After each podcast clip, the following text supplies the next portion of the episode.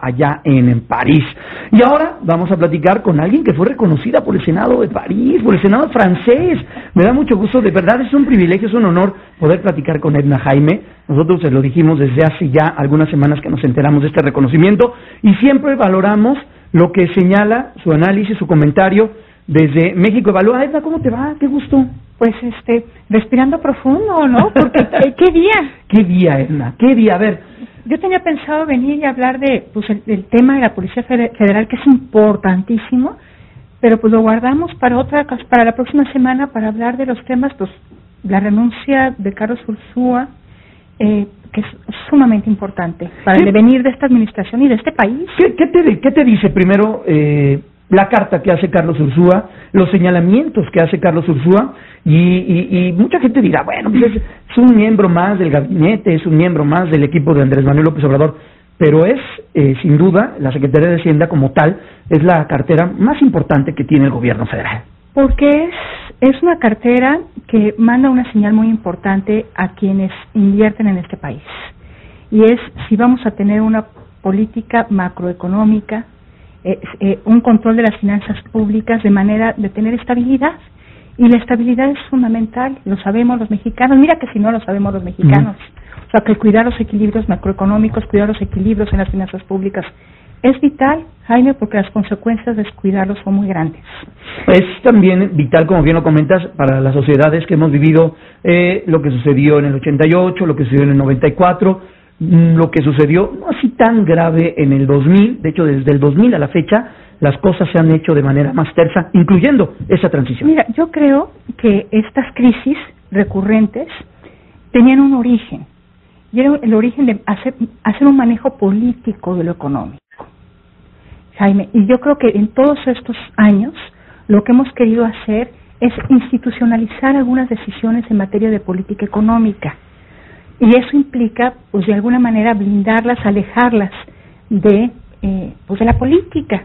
Por eso creamos un Banco de México, creamos instituciones que nos permitiera desligar lo más posible el, la toma de decisiones de política pública y de política económica de consideraciones políticas. eh, creo que pues avanzamos en ese camino. Creo que el Banco de México pues nos da garantías que antes no teníamos. Pero creo que lo que estamos viviendo ahora nos indica que no logramos del todo despolitizar la toma de decisiones de política macroeconómica eh, y que nos faltó un tramo. Y yo creo que es lo que está evidenciando la renuncia de Carlos Ursúa, o sea, injerencias indebidas, toma de decisiones sin debida, sin suficiente evidencia eh, y cosas que pueden poner en riesgo eh, la estabilidad macroeconómica, pero más importante, la calidad del gasto público. Eh, bueno, esto es uno de los, no es el único, pero es uno de los factores que debemos de considerar. Y sí me parece, Jaime, que hubo decisiones que no estuvieron sustentados en evidencia, que hay programas eh, en este gobierno, los prioritarios del de, de esta administración, que pues salieron sin tener un debido diseño, sin contar con evidencia suficiente, sin reglas de operación, y son, creo que son cosas que se deben, deben corregir. Y si esto agregamos el riesgo que pone para las finanzas públicas, pues la situación financiera de Pemex y CFE, pues creo que tenemos un panorama que requiere atenderse con extrema precaución, sensatez. Eh, y, y esto fue una llamada de atención. O sea, no podemos equivocarnos, Jaime no podemos equivocarnos y me parece que eh, el presidente López Obrador debe recibir esta renuncia como una llamada de atención, como una llamada para atender los retos que impone la realidad del país y la realidad global, que es donde está inserto el país, y a corregir. ¿Qué esperaría yo del presidente que corrija? Que le permita al nuevo secretario de Hacienda tener un margen de trabajo donde la evidencia, el sustento, el trabajo técnico sea lo que oriente la toma de decisiones. Seguir por el mismo rumbo nos plantea un escenario ominoso, Jaime. Entonces, eh, pues espero que esto sirva como llamada de atención, es doloroso, es preocupante que haya salido el doctor Ursúa de, de, la Secretaría de Hacienda. Yo creo que el presidente López Obrador le debe mucho. Creo que jugó un papel fundamental en la campaña política, en el proceso de transición. Creo que la dupla que hizo con Gerardo Esquivel convenció a los mercados y convenció a y otra tranquilidad a nivel eh, a nivel global no yo creo que permitieron permitieron su victoria. Este fueron eran eran como garantía de que la economía del país o el, aspecto en el aspecto de las finanzas públicas en el aspecto hacendario se iba a conducir con responsabilidad. Entonces eh, y yo y entiendo la decisión del doctor Ursúa finalmente las personas honorables lo que tienen es son principios y es congruencia y yo creo que está actuando eh, eh, siendo leal a sus principios y congruencia y yo creo que el presidente debió de haberlo eh, haberle expresado un comentario más generoso del que hizo Jaime. del que te refieres al que hizo en el video que sube a través de su cuenta de Facebook, cuando señala que hay, hay una, un señalamiento que también lo veo, eh, no sé, como, no sé si fuera de lugar, pero sí señala que los vinos nuevos nos echan en botellas viejas. Eh, a mí me pareció ofensivo, creo que el presidente pudo haber sido mucho más generoso, reconociendo el trabajo que Carlos Ursúa hizo desde que aceptó acompañarlo en, en esta, pues, pues no solamente en la administración, desde mucho antes, generando una percepción de que iba a haber un manejo eh, eh, macroeconómico responsable, un manejo hacendario responsable, y pues bueno, ahora cae sobre los hombros de Arturo Herrera una responsabilidad enorme. Yo espero que pues esta, esta renuncia le abra un espacio a Arturo Herrera para hacer las cosas, para que tenga margen de decisión fuera de influencia política, fuera de lo y que se corrija lo que Ursúa plantea en su carta. yo revisaría de entrada los programas del presidente, pediría y los proyectos, hay proyectos que a todas luces, estamos platicando con Edna Y por supuesto los proyectos. Claro, presidenta de México evalúa. Hay, eh, vamos a abrir el de, el de dos bocas todo mundo, bueno, no todo mundo, gran parte de la opinocracia, gran parte de los especialistas, hace un par de días veíamos que el Instituto Mexicano del Petróleo en el 2008 había desechado a dos bocas como la parte de, eh, de donde construir una una refinería. El INCO dijo que tenía tan solo el punto dos por ciento para que pudiera salir adelante. Lo hemos visto también con el tema del tren Maya, donde ha habido voces que han dicho que no valdría la pena invertir tantos recursos en dos proyectos que son emblemáticos de esta nueva administración. ¿Lo entenderá el presidente así? ¿Tendrá también, eh, en este caso, Arturo Herrera, el compromiso de señalar y decir, señor presidente, cuidado con esto? Pues mira, tiene la Secretaría de Hacienda eh, eh, pues la unidad que maneja la cartera de inversión. Tuve la oportunidad de estar con, su titular en un foro hace poco y, y, pues sí están preocupados porque deben de preparar mejor los proyectos. Sí tienen un plan para eh, pues para que no haya improvisación, para que dividir los, los megaproyectos en fases, irlos preparando bien en cada una de sus fases. Sí existe esa preocupación. Necesitamos que dejen Arturo Herrera y, el equipo que elija eh, eh, trabajar como es debido.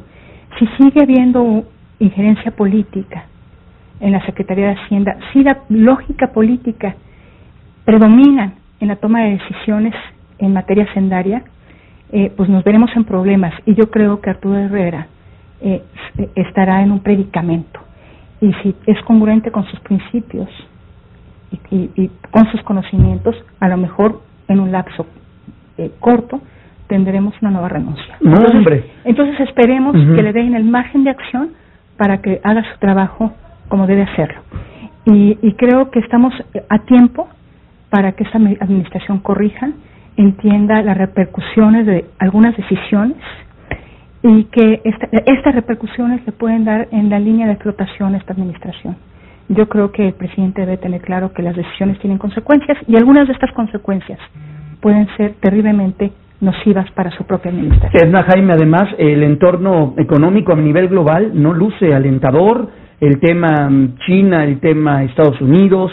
Estados Unidos sí está pasando por una eh, por un tema económico bastante destacable, pero los analistas también están señalando que se está sobrecalentando aquella economía. Nosotros debemos de tener bien el paraguas, debemos de tener bien eh, los sustentos eh, económicos para, si se descompone algo a nivel internacional, tener esa, esa capacidad. Cuando el entorno internacional se complica, tenemos que ser extremadamente prudentes con lo que se hace en el ámbito doméstico.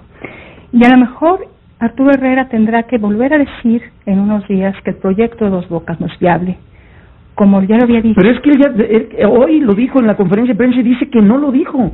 ¿Dice que no lo dijo? Sí, dice que él no lo dijo y que y que lo, lo sacaron de... ¿Tendrás ahí la, la hoja? Mira. lo, lo, señala así, lo señala pues, cierto Herrera. A pregunta expresa sobre los temas de la refinería de Dos Bocas y el impuesto a la tenencia que el presidente desacreditó, dijo que en uno de los casos él no dijo lo que se publicó y que no suele desmentir las publicaciones. Bueno, pues nos llega el desmentido muy tarde, ¿no?